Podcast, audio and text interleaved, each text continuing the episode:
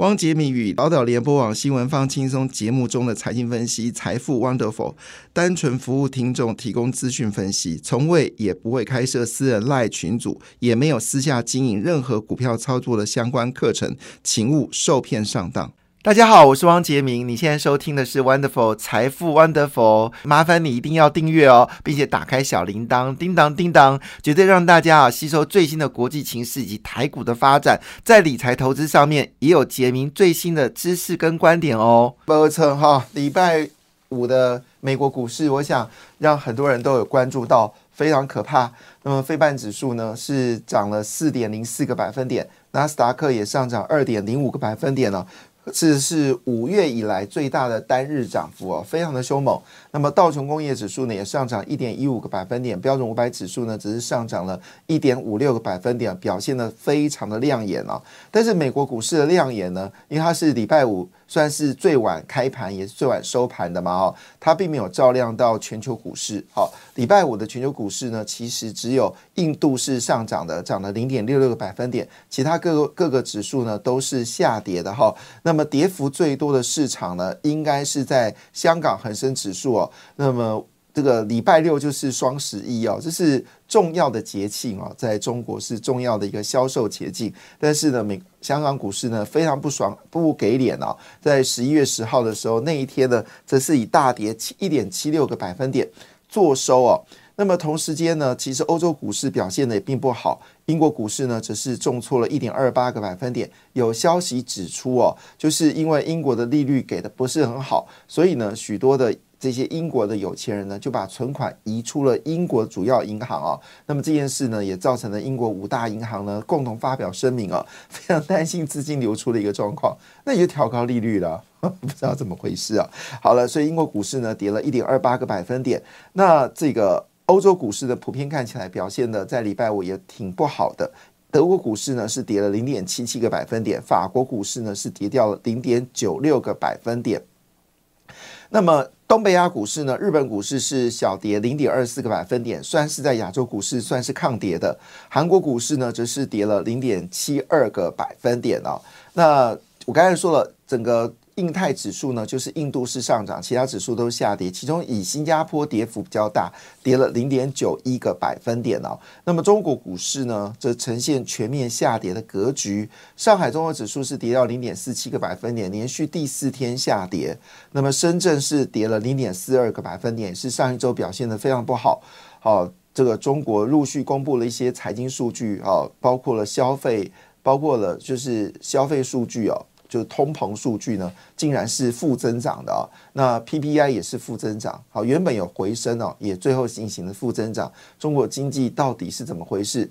其实很难去预知。加上用日经指数呢，日经呃日经财经杂志呢，日经应该说日经啊，哈，这个财日经新闻，好，日经新闻又特别报道，只要跟中国依赖越深的企业，它的毛利就跌得越低哦。这是不是代表中国其实形成了一个令人担忧的风险呢？也成大家所关心的焦点了哈。那么这一周当然最关心的焦点还是在十月的 CPI 会在这一周公布。那这也攸关着美国联准局的数据啊。我们知道，其实，在礼拜五的时候，美国十年期指标利率又飙回百分之五了。哇哦！主要是因为拜登呢，他呃不是，主要是因为鲍尔说，嗯，美国还是会比较强势的升息啊。那这消息呢，并没有打击到美国股市，这倒蛮特别的部分。所以十月份要公布 CPI 跟 C 呃这个 PPI 啊，认为大家所关心的焦点。那到底这数据如何呢？不过。万幸啦，就是十月份的美国的就业数据呢，其实已经充分显示美国的就业已经明显的降温了。那这个是万幸当中哈。那到底美国会不会升息呢？好，这部分也成为大家口角争执的地方。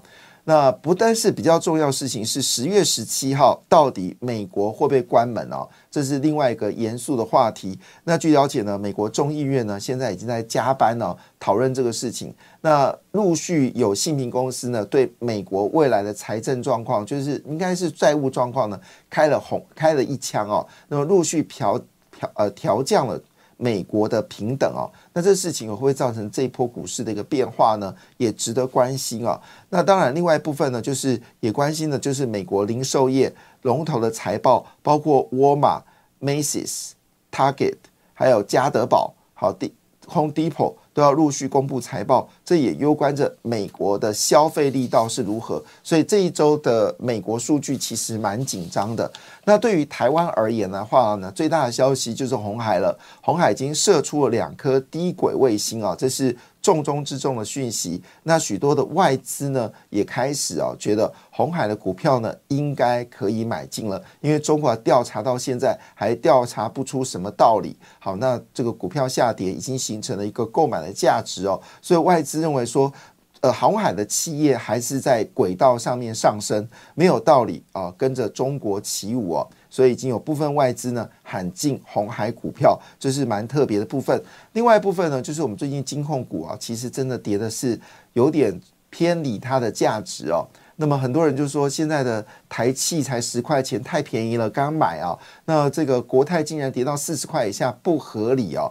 那这里到底怎么回事呢？好，这一周呢，许多的金控呢都开执行法说。那么最开第一枪的中信金哦，那么中信金呢公布了呃第三季的财报嘛哈，呃以及十月份的营收，前十个月获利呢是赢过了，是第三名啊，排名第三名，大赢的兆丰金哦。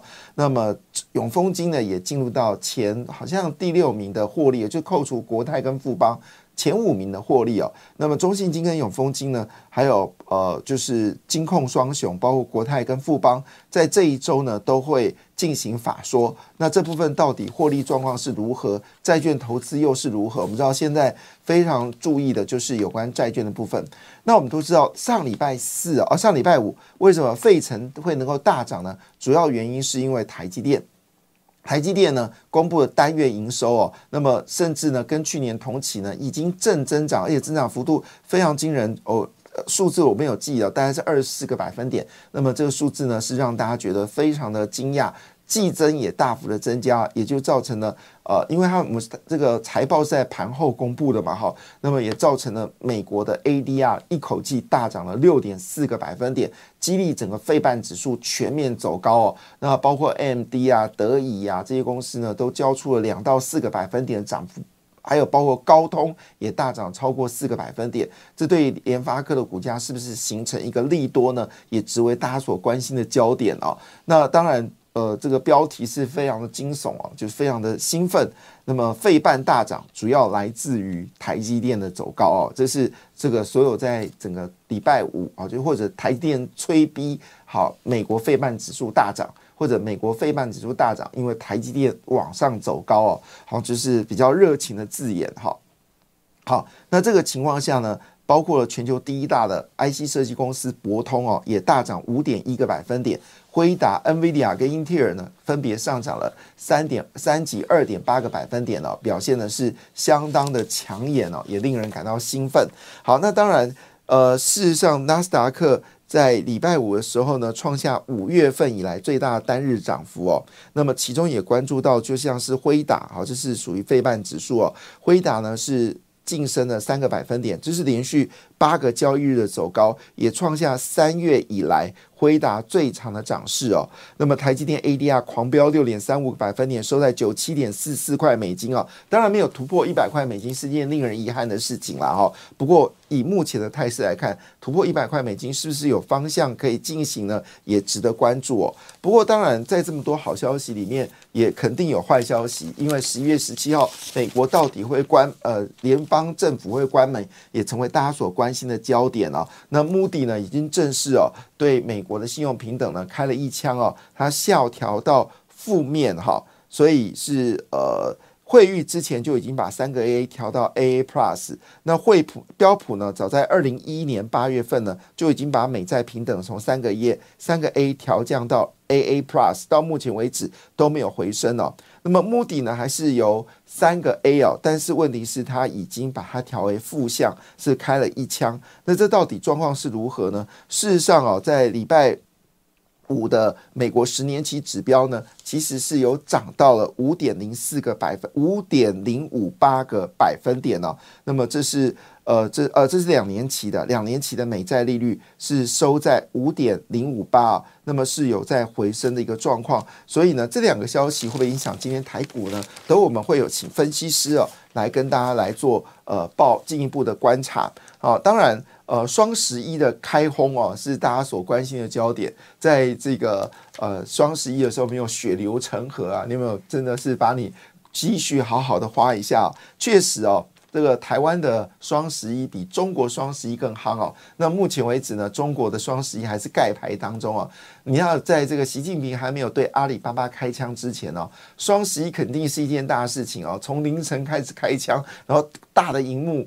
来显示销售额，然后很多的这个俊男美女呢欢唱哦，但是这是往日速喜啊。那么目前为止还并不知道中国双十一的销售数字到底是如何，当然一定要盖牌啊，包括日本等等数据都没有出来。但台湾呢，哇，台湾本土电商可就不是如此了。那包括了 PC Home、东森购物、虾皮、富邦美哦，那富邦也最夸张，只花十分钟。业绩就冲破了亿元哦。那么东森购物啊，还有虾皮及 PC Home 呢，业绩呢都是有倍数成长哦，哇，甚至口罩部分呢也是卖的非常的惊人。那东森说哦，主要是包括手机系列都卖得很好。保健食品、流行服饰、餐饮、美食、生活用品卖的枪枪棍哦，不知道大家剁手指没有？当然，我们也加入了这个双十一，这是第一次在双十一购物哦。那买的东西是什么呢？买的东西是电动牙刷啊。那不知道你买了没？哈。那另外一则新闻呢，也提供大家做参考，非常重要，是由郑文灿还有赖清德那么正式啊拍板了一个计划。这个计划呢，叫做桃竹苗大戏谷计划。这是民进党总统参选赖清德在日前哦，那么提出了桃竹苗大戏谷计划，行政院呢已经召开了相关部会哦，呃，盘点桃竹苗产业储备园地哦，你知道吗？现在呃，台中还并没有完全敲定哦，台积电的一点四纳米是不是落脚于台中哦？虽然这个是目前为止是优先考量，但没想到呢，在新竹县的这个 湖口哦，跟竹东哦，这个人我们全台湾平民众比较。比较没在意，虎口就是台湾最大的坦克的这个战车的这个呃战车旅所在地了哈。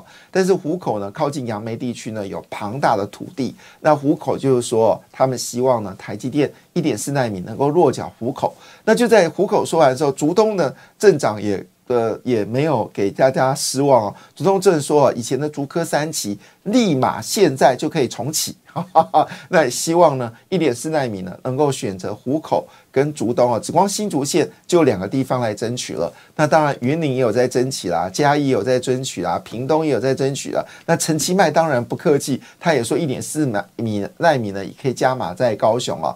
当然，现在目前为止考量最多的是在台中。好，不论怎么样呢，这个目标呢，如果能够达成，也就是桃竹苗大细谷计划如果完达成的话呢，产值预估呢还可以增加一兆元啊。那目目前我们台湾的 GDP 呢，大概在二十二兆左右，可能有机会逼近到。二十三兆，所以呃，真的是每隔几年翻一倍哈，这速度增加非常快。那如果它增加一兆，这对台湾来说就增加了二十，增加了百分之五的 GDP 啊。那么行政院官员蔡总统赖清德及呃赖这个呃就是。呃，郑文灿哦，那么都说一句话，因为有包括竹科、宝山、竹南、铜锣、龙潭，还有竹科 X 啊，跟宜兰等基地啊。那其中呢，紫光整个呃，就是大溪谷计划所在的地方，就有包括了像是竹科、宝山、竹南、铜锣、好龙潭等等，好。所以呢，那当然，如果加上了虎口哈跟竹东的话呢，整个部分来看的话，确实是非常完整。那其中的推波其实是来自于就是 NVIDIA 所需要的 CoWAS 的封装啊。那么因为台积电这几年呢，在封测部分呢，其实有加码买进，确保明年哦，就是供给跟需求能够大家平衡。所以现在状况并不是说。呃，辉达嗯没有设计出新的足够的晶片，也不是台积电没办法做出足够所需要晶片，而是卡在 CoWAS 的需求，那么突然暴增哦，台积电没有办法应付，所以加上车用的小晶片的需求也有明显的增长。那这段时间呢，其实在铜锣跟这个竹南地区呢，事实上呢，台积电正在努力的哈把 CoWAS 的基地给建立起来，所以如果能够建立起来的话，这也就加深了竹南跟龙。这个铜锣的关系的重点，那当然呢，事实上台中也是想要搭进来了哈，因为台中呢，因为铜锣比较偏向是台中这个方向，好是属于所谓的大台中呃这个科技走廊的部分哦。好，那这个到底发展是如何呢？台中会不会说我要加入？哈，不过基本上桃竹苗大戏谷计划已经在年底拍案了，就在当下呢，我们要建立一个四十点六亿元的氢能接收站啊。那么据了解呢，接收站呢锁定地点在。高雄哈，那么锁定高雄的洲际码头，成为台湾第一个示范性的，好就是氢能。那这个氢能收进来的话呢，很可能在新达港，好天然气会混着氢能来燃烧哦。所以未来我们可能有第一个氢能发电厂会在这个呃，就是这个高雄，但是呢，还是要跟天然气混烧，而不是纯的。将来会不会纯的氢能的电呃？呃，电能厂呢，这也值得关注哦。那据了解，这个金额所编列金额是四十点六亿元。那以新达电厂作为示范，年底的时候就有混氢来测试，明年呢会有百分之五的混氢，那就有百分之五。但是最重要的事情是因为高雄呢，可能第一步的这个氢能。公车呢要上线了，所以呢，高雄市也积极的把这个氢能呢赶快能够做接收站。那么中油呢也列为哦，就是氢能是将来转型的重要性哦，因为毕竟未来电动车的发展，那么汽油的需求一定会大幅的减少哦，所以中国会不会呃高雄会不会成为台湾？氢能的这个呃，就是呃，这个示范区呢，也值得关注哦。那当然，这个时候呢，就要留意到就是有关红海的讯息了。外资呢，其实是有调高红海的状况，主要原因是因为红海在这个新的低轨卫星已正式的发射成功嘛。那么年底呢，会跟玉龙呢 N7 的电动车也会正式的。啊，就是啊运作，那么跟这个 Toyota 的谈判呢，似乎也是有乐观的期待哦，很可能会跟 Toyota 建立所谓的电动车的平台，所以大家对红海的这个预期呢，似乎有越来越高的一个状况。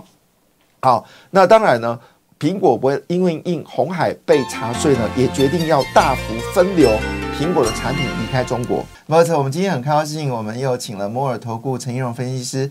来到我们现场哦，跟大家一起来担心呃关心台北股市大小事哦。叶柔老师早安，杰明哥早，各位听众朋友大家早，各位听众朋友大家早。好，当然呃已经都加入叶老师的分析师的赖没有？这次那你一样道理，如果你在开车就不要做这件事情。如果你在家里或在路上的时候，手机刚刚拿下来哦，来加上我们赖老师的这个呃赖 eight 哈，那 ID 是 eight 小呃小老鼠。A 一七八号小老鼠 A 一七八，那当然很多的朋友有关注到说，我们最近都有跟摩尔投顾的老师一起来分享投资的大小事。那当然这里面也大家都感受到这一段时间以来已经超过三个月了，有没有觉得已经慢慢的感受到股票市场的脉动呢？好，那当然我们呃这个叶叶龙老师他基本上是非常优秀哦。那么在过去的这个台股。擂台明星赛里面呢，曾经创下了就是两个月获利增长五十一个百分点，妈，这数字太可怕！你如果两个月没有办法把你现金多赚五十一个百分点，奉劝你还是赶快把这个 A 给加起来啊！两个月赚五十一趴，这是一个非常可怕的一个数字啊！这是在经济日报的一个一个呃比赛，那所以。而且我们叶老师一个特别的指标，上次我们已经有讨论过，来赶快考一下大家，还记得我们上次燕龙老师的特殊的指标是什么呢？好，你猜出来没有？猜出来没有奖品啊？是 A 指标哈，所以现在麻烦你赶快把 line a 给加起来，ID 再念一次，好，赶快哦，好，就是小老鼠，好 A A 一七八，好，小老鼠 A 一七八。是没有错。好，听众朋友加入之后呢，要记得要输入一七八哦，然后就可以马上拿到我的周报。那假设大家如果遇到任何的问题的话呢，也可以找燕荣聊一聊哦。好，当然为什么要请你方便把这个周报给拿下来，是因为你可以对着对着稿啊来听我们燕老师的分析师有看。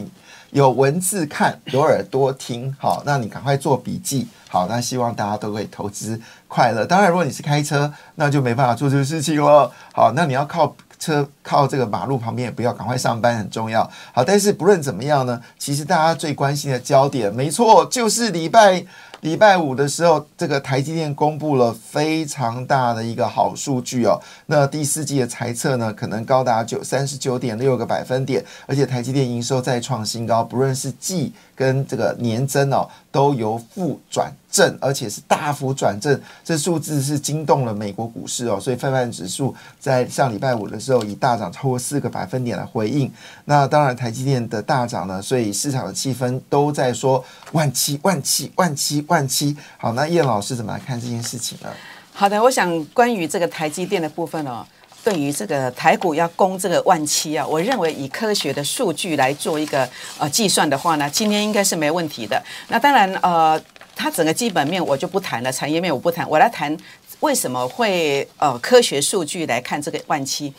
呃，台积电的合理价格把它算出来，那台积电合理价格算出来之后，再来算呃大盘指数的这个位置是不是有到万七？台积电合理价格怎么算？那么我们一般做一个观察，就是 ADR 的部分哦，那么它跟换算成新台币的价格，跟台积电的每天的收盘价，它约莫都有存在一个呃所谓的一个集聚，差不多有平均从十一月一号到十一月十号哦，那么你每一天的 ADR 的收盘换算成新台币的价格，减掉台积电的呃台股的收盘价格，算出来大概平均 ADR 换算成新台币的部分的价格会超过。呃，呃，整个台股的台积电收盘大约平均有五点八趴，那所以我们只要知道，呃，上礼拜五的 ADR 收盘是九十七点四四，那你把它计算出来哦，把它乘以汇率，然后呢再除以五，为什么是除以五？因为 ADR 换算成呃这个台湾的这个。台积电的这个比率是一比五，可以换成五张，所以用九十七点四四乘以汇率再除以五的话呢，呃，算出来是六三零左右。那六三零的话呢，跟上礼拜五的这个台积电收盘价五百五十七算起来的话呢，呃，这个距离五点八三趴的话呢，换算起来大大约是在五九三点七，差不多是呃五九四左右。那五九四这个数字，你有没有觉得很熟悉呢？是不是当时在六月十三号当时的高点正好是五九四？那假设是会到五九四的话呢？那你五九四减掉五五七，这当中有三十七块嘛？那这个三十七块的话呢？呃，每一块钱呃是每跳五毛钱，就是占指数是四点五点嘛？那这样的话呢，每一块钱可以跳两次嘛？那三十七块一共可以跳几次？跳七十四次，七十四乘以四点五，呃，算出来约莫对。大盘指数的贡献度是三百三十三点，所以你把上礼拜的指数加上三百三十三点，整个指数算起来部分就正好是在一万七千零一十五点，是会超过万七的。所以杰明哥没有错，我认为今天的大盘是有机会来超越一万七的。哇，这令人兴奋的事情啊！当然。这也就提前达到。其实很多分析师认为说年底有机会到万七了，哈，那这个没想到有机会往上走高。当然这部分都掌握在我们叶老师的手上，因为他在之前就已经预告。好，这个美股呢是会有两到三千点的一个涨幅。那现在呢，似乎已经往这个方向来进行啊。那现在已经呃，就是涨了一九一千九百点。那台股呢也大涨五百点了。本周将会持续的往上走高。那外资也是持续的买进哦。你可以查它的投资周报上面都有提供大家做参考。那当然，在这个情况下，大家除了台积电关心之外，还有包括就是美国扩大对中国的贸易禁令。那茂达呢？呃，不是这个辉。达呢，立刻好，就是你你挡我的 B 八百嘛，那我就赶快升一个，哎，你当我 H 八百嘛，那我就赶快升一个新的晶片啊。那这晶片的降载幅度呢，符合美国商务部的要求。那这个情况下，好像对台股来说是有些激励哦。老师怎么看？好的，我想在整个。台股的部分哦，那么包括在整个 AI 股会怎么样的一个表现哦？我们看到在呃这个礼拜主要的一个主轴哦，应该尤其大涨了八百点之后，它整个主轴换成一个所谓的补涨。那今天当然重点的部分，有些股票就要注意，先不要去追高。比如说 AI 上游的部分哦，像这个晶片设计的创意世新，短线涨得比较多，就不要追高。还有呢，像这个高速传输晶片的普瑞，那目前是在二十日均线之下，那要留意是不是有。转弱的机会，这不要追高。但是相反的，在远端的伺服器管理晶片的五二七四的信华的部分，如果说回撤缺口守住是可以注意的。还有新塘的二十日均线，如果守住也算强势。那其次在 AI 的上游的零组件的部分哦，啊，我们主要去要留意的是一个所谓的叠升反弹的部分哦，做补涨。但是基本上要留意它是所谓的空头形态。那所以呢，如果有反弹，要眼明手快。那这当中要注意的是电源供应器的光保，以及这个 PCB 的博智，或者说在呃这个上游这个中游的这个伺服器品牌厂的技嘉，或者是伺服器代工的伟影伟创。那我认为这些呢都是可以来做一个关注的。那当然在 AI 的部分哦，那么有哪些股票，那么是比较要注意的，要续报还是换股？那甚至在台面上一千五百多档股票当中。有哪些股票是比较有机会的？我在周报当中哦，有七档股票会跟大家做一个分享，也欢迎大家哦，那么加我的赖进来，那么来做一个咨询，或者是来索取我的周报。那我的赖 ID 是呃小老鼠小 A 一七八，小老鼠小 A 一七八。对，还记不记得我们在两周前，经跟叶老师，呃，应该是两周前没错，跟叶老师曾经有同台过嘛？哈，那时候叶那时候股票市场其实还蛮多空分歧的。那时候叶老师用说，我的股市 A 指标就告诉你台股要往上走高了。当时他想说，怎么可能？这时候的讯息都是非常混乱的。是。然后果然这两周起来，其实台股表现非常的强劲哦。我们真的很好奇呢，A 指标到底是怎么来设计的啊？哦，A 指标它其实是融合基本面、技术面、筹码面，那主要是一个统计学的的一个琢磨哦。那它的一个一个这个数据上哦算出来，它涵盖了基本面、技术面、筹码面，包括像时间转折。所以这一次我在十月二十七号哦，我就把这个。呃，我在我的赖赖里面，好，还有呢，就是我的这个影片 YouTube 的影片当中，我就直接预告我的影片缩图叫做呃十月二十七那边的影片缩图叫做台美股市，那么在这个地方即将展开千点大行情，那所以呢，这个地方也确实命中一个转折附近，所以 A 指标它的一个总结的观念就是它可以去确认波段的低点以及波波段的高点，然后呢，整个转折怎么样来做出现，透过一个统计学的一个统计，它的一个几率。常常有在九十五趴以上的这个机会，给各位观众朋友们来做参考。那假设您有任何持股上的疑问，也都可以透过我的赖啊加入之后呢，来做一个呃这个提问。关于你的股票是属于低位阶还是高位阶，我们都会有一个比较相对几率比较高、明确的答案哦。有没有觉得深呼吸一口气？因为十月二十七号，如果大家回到那个时间点的话，其实那时候台股真的喋喋不休 哈。那时候人家说会破这个一万六千点的关 下，就 A 指标竟然告诉你说你不用担心了，现在是一个加码的时间点了。我想这是惊心动魄的决定哈。呃，信者恒永生啊。好，当然。我们除了 AI 是大家的一个热话题啊之外，其实大家也非常关心的事情，是因为双十一的结束，好就代表了圣诞节的开始。那美国当然最关心的，除了就是我们说的万圣节之外呢，就是感恩节。一般来说，从感恩节到圣诞节呢，就有所谓的黑色星期五，也是美国所有的呃企业啊，就是放手一搏。有些企业圣诞节的业绩可能会，圣诞节的假期的业绩可能占它业绩的百分之五十甚至更高。那当然，在这个情况下呢，我们要关心到美国整个就是消费数据的一个变化。不过呢，一般来说啊，就是第四季就是传统的旺季，好买在圣诞节，卖在这个呃，就是我们说元宵，通常呃元宵吧哈，端午好，通常都是最赚钱的时间点。那这段时间里面还加了一个元素进来，这也是分析师最喜欢讨论的议题啊，就是台湾选举。那除了这个台湾选举之外，我们知道。呃，往常呢，就是进入到十月之后，天气多变化，不知道你流感疫苗打了没哈？那所以呢，这个科技业的展呃，这个会议呢，一波一波的在十月到十二月，甚至到隔年一月份都有陆续的展开。那目前为止也看到，包括像合一等等这些医疗股呢，都有往上动作的一个格局。这么多的议题哦，这也是那也是。今天我还看到媒体跟你分析四大趋势，那有些媒跟你说有些趋势已经往上走高，连钢铁都跟你说业绩很好，哇！我要觉得有一点点窒息了。哈，那老师怎么给我们大家来做解读呢？好，我想在每年的第四季到隔年的第一季，我我做过统计的一个数据，在最近十二年的一个记录当中哦，它的一个呃这个上涨的几率呢，第四季跟第一季的上涨几率都高达八十三帕。然后呢，在这个第四季到第一季当中，涨幅往往有一千到两千点左右。台股的部分哦，那其实这一次呢，再加上整个呃台股在整个月线跟季线的部分呢，即将有机会呈现黄金交叉。那另外呢，在整个二十年期的呃美国的公债值利率哦，目前在这个地方啊，那么。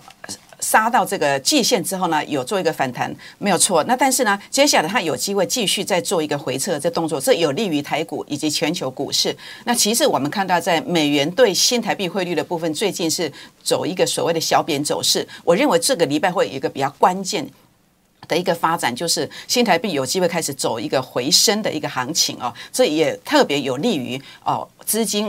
呃，外资的一个回流。那其实我们在看到最重点的就是，呃，在未来的这一周，呃，以及这个十二月、十一月中旬到十二月初这个地方的一个呃这个消息面，包括这个十一月三十号到十二月三号的这个生技医疗大展哦，还有呢就是这个 AI 概念股的部分，这个是我们最近特别要注意的。那在这边的话呢，哦，包括我在上一次来我也提到这个呃华新科的部分哦，那么也。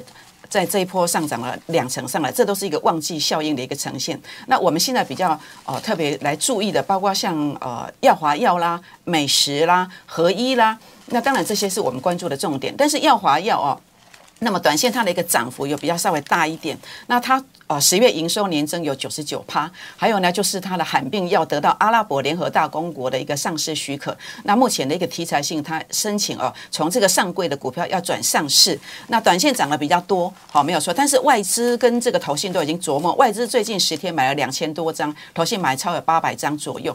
那如果说它能够回撤到月线跟季线附近，我认为这是一个机会。那其次在美食的部分哦，那么它是哦这个癌症学名药前列腺跟。啊，血癌、肺癌、肝癌的一个药用药啊，前三季获利是每股盈余有三块十块钱。那么外资最近十四呃，在这个地方呃，投信最近的这个十四天要买超六千多张。那它目前正好在这个支撑区月线跟季线附近，可以做一个留意。那其最后的一个深一股来谈的是叫合一哦。合一的话呢，呃，在这个地方啊，那么上周五是开高走低，但是它整个线型也做的蛮漂亮的。如果回撤均线附近、月线、季线附近，我认为这是一个机会。那尤其外资跟啊这个投信已经提前卡位，最近一个礼拜各买了大概一千多张哦，这个是大家可以来做一个留意的。好，所以当然你最重要的消息、最重要的讯息，还有最重要跟老师讨论，掌握掌握 A 指标所关心的个股，你最重要是一先啊要做一件事，最基本的就是把你手机拿出来。好，把 Lie 给打开，加入 Line at 一七八。那等会就开盘了，也希望大家留意上整个盘势的波动啊。当然，我们最关心的焦点节目内容仅供参考，投资人应独立判断，审慎投资，自负风险。本节目与节目中所分析之金融商品没有不当利益关系。感谢你的收听，也祝福你投资顺利，荷包一定要给它满满哦！请订阅杰明的 Podcast 跟 YouTube 频道《财富 Wonderful》，感谢，谢谢 Lola。